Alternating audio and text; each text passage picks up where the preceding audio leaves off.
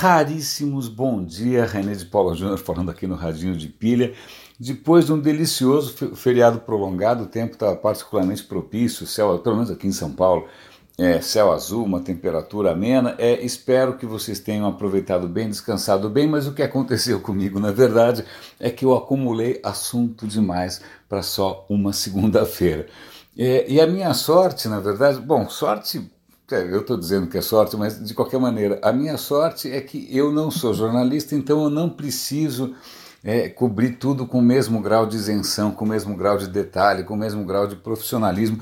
Eu posso ser parcial e eu posso ser bastante improvisado nessa história. Então é até bom a gente reconhecer isso que o Radinho não tem nenhuma pretensão jornalística, eu estou simplesmente conversando com vocês como se a gente trabalhasse no mesmo ambiente e fosse tomar café ali na Copa. Pois bem, é, se eu fosse tomar café, quando eu chegar hoje no trabalho tomar café na Copa, se eu encontrar um bom interlocutor, o que eu vou comentar é justamente isso que talvez tome mais tempo do que deveria, que é o seguinte, é, não sei se vocês já viram um, um autor chamado Steven Pinker, ele aparece bastante em palestras no TED, ele é bastante é, presente aí na mídia tal, com cabelos cacheadinhos, assim grisalhos, olhos azuis tal. Ele, na verdade, ele é um neurocientista, mas ele escreve sobre uma batelada de coisas, e o livro dele mais recente, eu acho que é o mais recente, se chama Iluminismo Agora. Eu, eu tenho esse livro, eu comecei a ler, no fim eu parei um pouquinho, até posso depois contar porquê, mas o Steven Pinker, ele, ele não só está pregando né, a racionalidade, né, a volta da, do iluminismo, o sonho né, do conhecimento, da razão, etc. e tal, mas ele também publicou um livro que eu fiz uma resenha improvisada, como sempre, né, é, naquele meu blog Leia Vale a Pena. Para quem não conhece, eu vou dar o link aqui. É um blog onde eu comento livros que estão me, né, me apaixonando. Um livro chamado Tábula Rasa. Nesse livro Tábula Rasa, ele conta em detalhe uma coisa que passa desapercebido de muita gente, que é um embate, né, uma tensão entre a ciência e o ativismo político. Por quê? Porque, é, e eu não sei se isso é muito claro, não sei se você tem simpatia pela esquerda ou não, mas um dos pressupostos da esquerda é que é, nós nascemos absolutamente iguais, sem nenhum tipo de diferença, e qualquer diferença que a gente tenha em termos de comportamento, de, de tudo, de visão, né, é tudo cultural, que é a sociedade que faz a gente o que a gente é. É mais, isso é muito ligado àquela a Rousseau, que era aquele pensador ali no Iluminismo, na Revolução Francesa, que, que dizia que é a hipótese do bom selvagem né, que uma, os índios, acho que ele pelo visto viajou pouco, não foi para nenhum lugar, mas ele achava que os selvagens eles eram bons em essência, porque eles não tinham sido corrompidos pela sociedade perversa. Né? Então a esquerda herdou esse pensamento absolutamente errado, porque os índios não funcionam assim, né? É, então, e a ideia de que, bom, se tudo que a gente faz e pensa é uma questão cultural, se a gente mudar a cultura, a gente criaria, em princípio, uma sociedade perfeita e pessoas perfeitas, o que é absolutamente furado e só deu desgraça. No, né, no, no século passado foi um boníssimo exemplo disso. Todos os experimentos falham, por quê? Porque nós não nascemos iguais.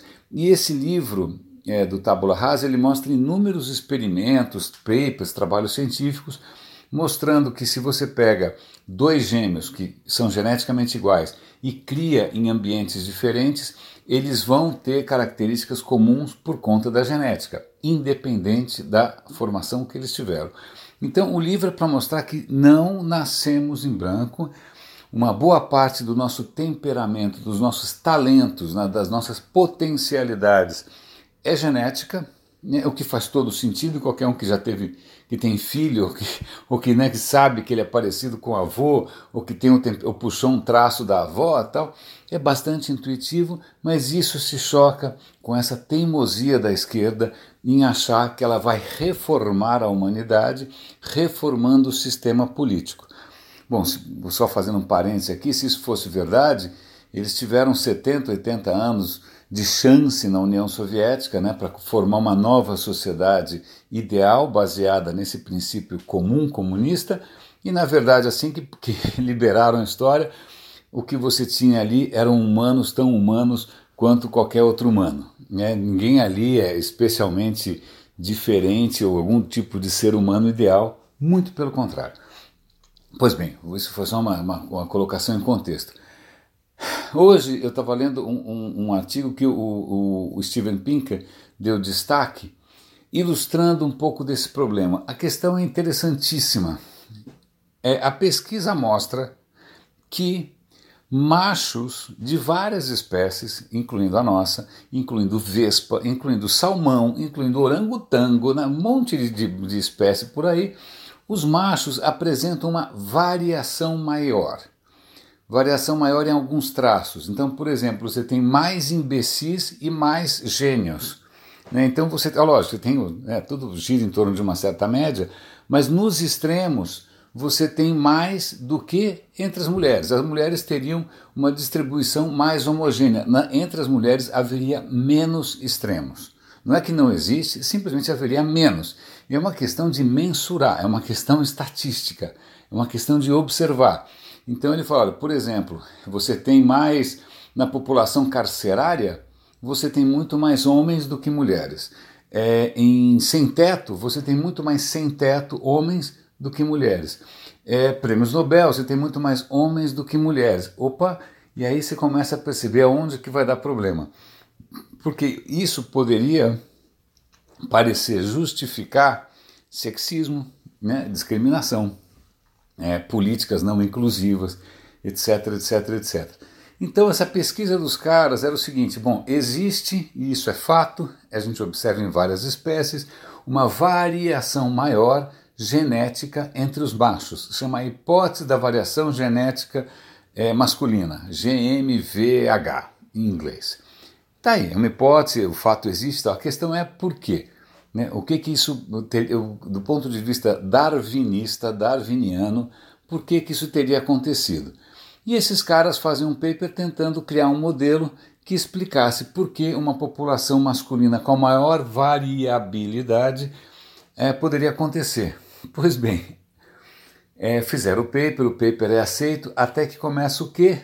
A começa, começa o, o pessoal ativista começa a ver nesse paper, que é um paper científico, sem nenhum tipo de viés ou de agenda, começa a ver nisso é, algo politicamente incorreto, que isso poderia ser um desastre, a luta das mulheres, que isso poderia desestimular as jovens cientistas, onde já se viu, é, que isso poderia estar justificando a discriminação. O cara falou, cara, desculpa, não é nada disso, eu só estou fazendo aqui ciência.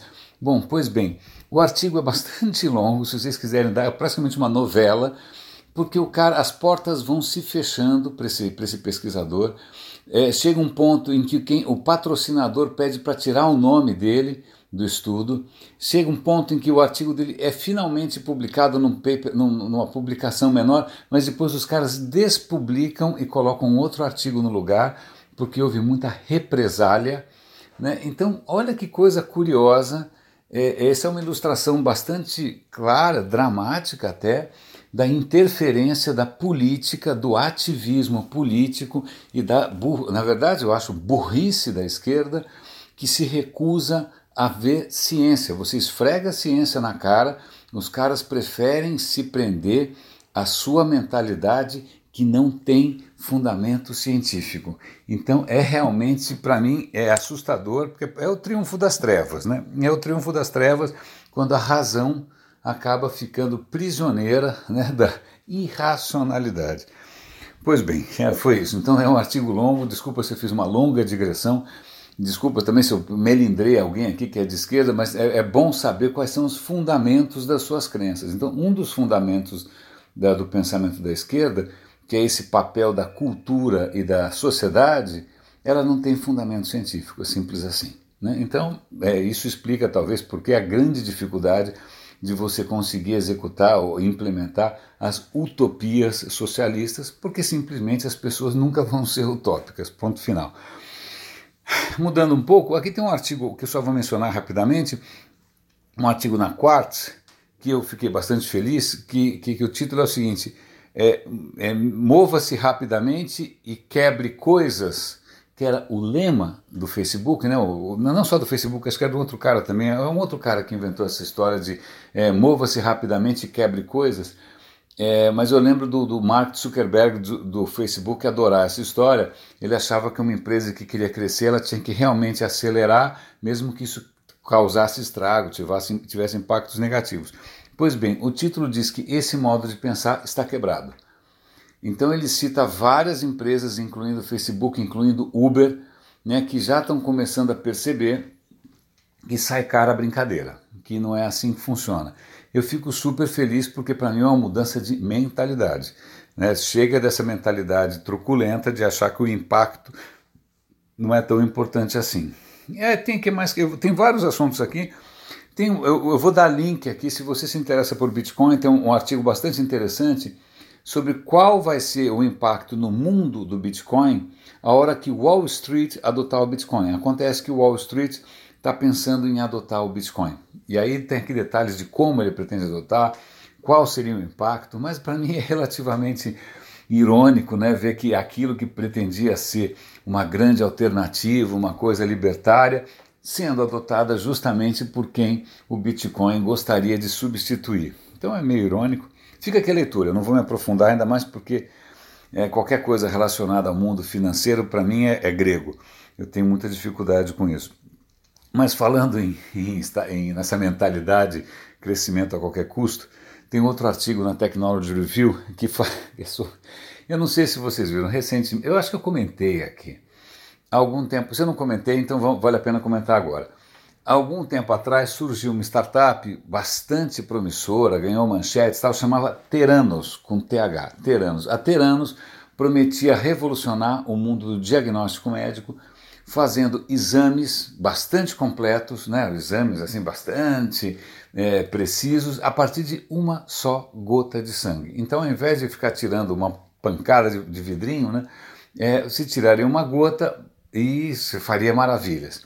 Pois bem, a Teranos fechou, eu acho que eu comentei isso, e, e, os caras, por quê? Porque os caras mentiram descaradamente. Né? Mentiram, mentiram, mentiram, nada daquilo era possível, nada daquilo era viável. Eles ficaram enrolando os investidores, um monte de gente botou dinheiro ali à toa. Pois bem, agora tem aqui uma, uma outra startup que diz o seguinte: que ela teria um tratamento para retardar o envelhecimento.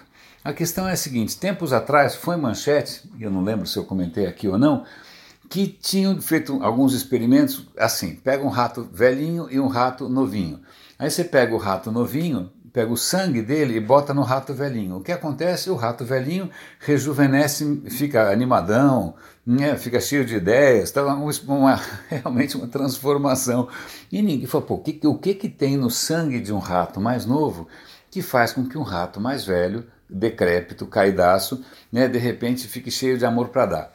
E aí eles, um dos estudos sugeria uma substância chamada como GDR11. Eu tô, vou deixa eu ver aqui qual é o nome da, da substância.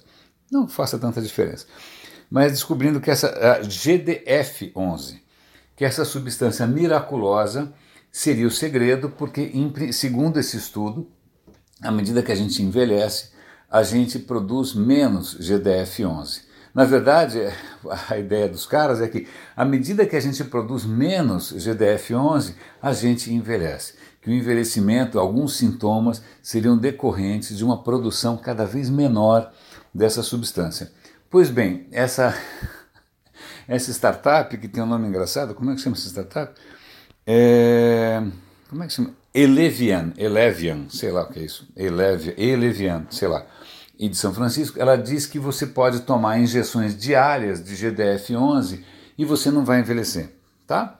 Então os caras estão investindo uma grana nisso, embora, embora ninguém nunca tenha conseguido replicar esses resultados, embora a comunidade científica não esteja levando a sério essa história do GDF-11, embora não haja indício de que realmente a produção de GDF-11 decaia com a idade, Ou seja, o princípio fundamental, mais ou menos como naquela ideia da esquerda, está furado. Mas mesmo assim, a, a, o pânico de envelhecer é tão grande, o desespero para achar alguma coisa contra o envelhecimento é tão, é tão grande que mesmo uma startup com pés de barro, por assim dizer, está recebendo investimento. Isso mais uma mostra da nossa irracionalidade, mesmo quando o assunto é dinheiro.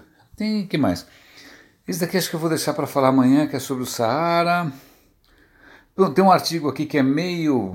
Isso já é pauta constante aqui no Radinho, que é essa relação perigosa, esse, esse namoro das empresas de tecnologia com a vigilância né, estatal. A IBM está fornecendo é, para as cidades uma ferramenta que consegue de reconhecimento facial. Então você tem lá imagens de câmeras de públicas, né, no aeroporto, nas ruas, tal. Ela permitiria que você identificasse não só é, o indivíduo, mas etnias ou cores de pele. Ah, ah, Aí se pergunta por que, que as autoridades vão estar interessadas em distinguir etnias. Então isso é tão eticamente, deem uma olhada, vale a pena dar uma olhada no artigo. Mais uma vez, as empresas de tecnologia não percebendo que existe uma diferença entre o que pode ser feito, né, o que dá para ser feito e o que deveria ser feito. Né? Você equipar o Estado, seja qual Estado for, mais democrático, menos democrático, com ferramentas que, em princípio, poderiam é, sustentar ou apoiar ou possibilitar discriminação racial, é barra pesada. É, então a IBM está aí na, nas manchetes, fazia tempo que, não, que, que ela estava tadinha, estava quietinha ali. O que mais que a gente tem aqui? Ah, tá, tá, tá, tá. É, não, isso é o que aconteceu com a British Airways, eles tiveram um ataque de hackers, mas isso, isso acontece toda hora. Isso daqui é, é um assunto que eu acho interessante. É uma matéria na BBC sobre inovações, sobre invenções que ajudam a tirar água potável do ar. Tá? Tem até um nome para isso, chama WFA. Não, não é nenhum torneio de luta, não é nada, é simplesmente Water from Air, tirar água do ar. As tecnologias variam muito, né? algumas delas funcionam em, quando o ar é úmido, ou relativamente úmido, lá, São Paulo. Então elas conseguem tirar uma quantidade razoável do ar. É, mas não funcionam tão bem se o ar for mais seco. E aqui eles mostram inclusive tecnologias novas que conseguem tirar uma quantidade razoável de água, mesmo quando a umidade do ar é praticamente desértica, perto de 5%.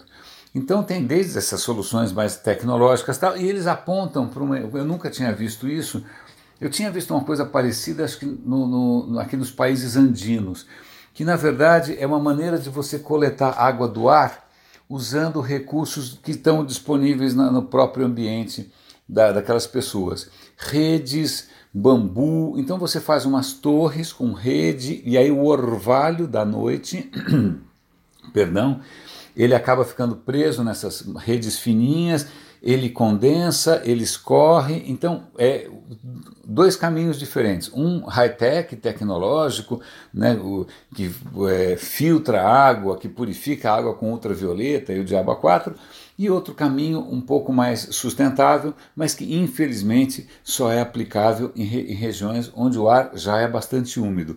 Mas está aqui, existe um prêmio, inclusive, está aí mais um prêmio da SpaceX, é, ou da Fundação X, sei lá como é que se chama isso, para quem conseguir é, desenvolver uma, um método novo de tirar água do ar.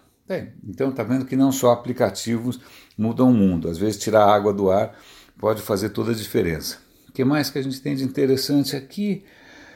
Hum, Bom, dois assuntos que eu achei interessantes aqui, vamos lá. Três, só para a gente encerrar. O deles, já que eu estou falando de discriminação, e desse assunto delicado, que é a questão de como a, a, as características se distribuem entre homens e mulheres, tem aqui uma justiça que foi feita 30 anos tarde demais, que é uma cientista chamada Burnell, é, Jocelyn Burnell. É, ela era assistente de um cientista é, que estava fazendo pesquisa com radiotelescópio. Ele inventou um radiotelescópio, ela criou esse radiotelescópio, ela ficou analisando os dados, ela era super novinha, E ela, na verdade, descobriu nos dados que eles estavam coletando, né, do sinal que vinha do espaço, ela descobriu o que depois foi chamado de pulsar. Pulsar são, é, é um fenômeno absolutamente é, extraordinário. Né, quando uma estrela de nêutrons colapsa, aí ela, ela começa a girar que nem uma louca, é, numa velocidade altíssima, é, soltando um jorro gigante de energia e isso é, é, esse jorro de energia, esse jato de energia, ele tem uma grande regularidade e você consegue perceber ele aqui da Terra.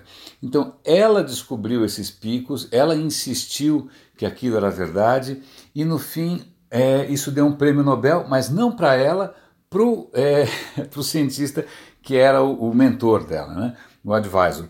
Então ele recebeu o prêmio Nobel e ela no máximo foi entrevistada só por caridade, né? E ela cita inclusive que nas entrevistas o pessoal pedia para ela abrir um pouco a blusa, eles perguntavam quantos namorados ela já teve, uma coisa realmente sexista, horrorosa tal. Pois bem, 30 anos depois, ela recebeu um prêmio de 3 milhões de dólares por essa descoberta. Né? Um prêmio raríssimo, um prêmio super importante, um reconhecimento tardio mas isso mostra que, está vendo como é delicada essa questão do sexismo? Quer dizer, o sexismo existe, né? como é que a gente faz para combater isso? É, embora você tenha, de repente, provas que cientificamente, bom, vai fazer o quê? É, os, bom, está vendo como a situação é delicada? Mas, bom, pelo menos a nossa amiga Burnell aqui recebeu em vida, 30 anos depois, está com, tá com a minha idade, 50 e tantos anos, recebeu uma compensação pela descoberta que ela tinha feito. Falando em termos de compensação, eu não sei se vocês lembram, mas há alguns anos atrás, Plutão deixou de ser um planeta. E agora os caras estão reconsiderando essa decisão. Estão achando que não, Plutão tem que ser chamado um planeta de novo. Porque essa, eu nunca tinha entendido por que, que ele tinha deixado de ser. É que eles inventaram três critérios para dizer o que, que é um planeta ou o que, que não é um planeta. Ah, quais são os três critérios? Acho que um dos critérios é tem que orbitar em volta do Sol tem que ser, como é que é? Quais são os três critérios? Ah, ah, ó. Ele tem que orbitar em torno do Sol, ele tem que ter massa o suficiente para que a gravidade faça com que ele fique esférico. E terceiro, ele tem que limpar a órbita dele de outros objetos. Por que esse critério? Porque descobriram recentemente que para lá de Pluto, Pluto está numa região super confusa, cheia de, de né, o, é, o, o cinturão de Kuiper é, cheia de outros corpos celestes, tal, ali é realmente congestionado. Né? Então falou, pera lá, tem outros objetos lá no meio dessa confusão toda. Então, se essa órbita tem tanta tranqueira assim, a gente não pode chamar é, é, os corpos que estão ali de um planeta, porque normalmente um planeta está numa órbita limpinha, está né? Tá numa órbita sem muita confusão.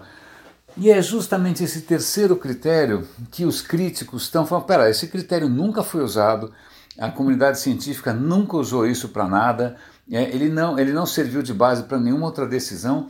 Vamos parar com isso e vamos chamar Plutão de planeta de novo e vamos considerar como principal critério né, o fato de ele ter massa o suficiente para se tornar esférico. Porque o que acontece é, quando você tem menos massa, né, você não tem é, a gravidade suficiente para que o, o, bichinho pode ter qualquer formato, formato de agulha, de batata, de cogumelo, tanto faz, porque é pouca massa. A hora que a massa aumenta, que você vai tendo mais poeira juntando ali, a gravidade vai comprimindo e vai levando o objeto a assumir uma forma esférica. Isso é inevitável, é simplesmente uma questão de massa e de gravidade. Então talvez Pluto volte por uma simplificação dos critérios, a ser considerado um planeta. Eu fico feliz, pelo menos afetivamente, Plutão sempre fez parte né, da minha visão do sistema solar. Mais alguma coisa aqui? Eu acho que era isso, meninos. Eu, eu acabei. É, parece a história da gravidade, né? Eu acabei socando é, um monte de assuntos aqui para caber. Espero que tenha ficado redondo, ou pelo menos levemente esférico. Ah, mais um link. Isso é para mim foi interessante, porque minha formação em história é relativamente capenga. Eu fiz exatas, eu cresci na ditadura, então história não era assim um tema dos mais explorados. É, na BBC, um artigo tentando explicar por que, que os países da América Espanhola, se, é, a América Espanhola se dividiu em vários países e o Brasil ficou um país só. Né? Pensa bem, você tinha a América Espanhola, a América Portuguesa. A América Espanhola tem Argentina, Uruguai, Bolívia, Paraguai, quebrou em, em, vários pedacinhos. Por que, que o Brasil não quebrou em vários pedacinhos? Então, o artigo é interessante, cita inclusive opiniões que se contradizem, né, mas acho que uma das coisas mais importantes aqui é a seguinte: a colonização da América Portuguesa se deu muito na costa e as cidades eram relativamente próximas. Na América Espanhola, o território era muito mais amplo e as capitais eram muito mais afastadas, então isso realmente permitia mais autonomia. Segundo item que me chamou a atenção, a América Espanhola começou desde do, de cedo a ter universidades aqui, então a elite se formava localmente. A elite da América Portuguesa ia para Coimbra. É, a nossa elite sempre se formou em Portugal. Portugal não deixou que fossem criadas universidades até quando Dom João VI veio para cá. Então a elite era muito mais homogênea, a elite brasileira, e outra, o Dom João VI veio para cá, o imperador veio para cá. Então isso foi um fator de unificação do território. Aí tem outras questões, tá? mas eu sugiro a leitura porque eu nunca nem tinha parado para pensar nessa história. Se alguém me perguntasse no vestibular por que, que isso aconteceu, eu não saberia o que dizer. Pois bem, eu acabei falando 26 minutos é, é que realmente teve um feriado aí e essa história do Steven Pinker acabou tomando praticamente metade do nosso tempo, porque mostra, é, puxa vida, como o próprio ambiente acadêmico está ficando pouco propício a discussões realmente abertas. Você tem uma interferência de ideologia e ideologia justamente que não tem nenhuma base científica, pelo contrário, tem uma base anticientífica. Eu me preocupo com isso bastante. Raríssimos, um grande abraço para vocês, René de Paulo Júnior falando aqui no Radinho de Pilha. E até amanhã.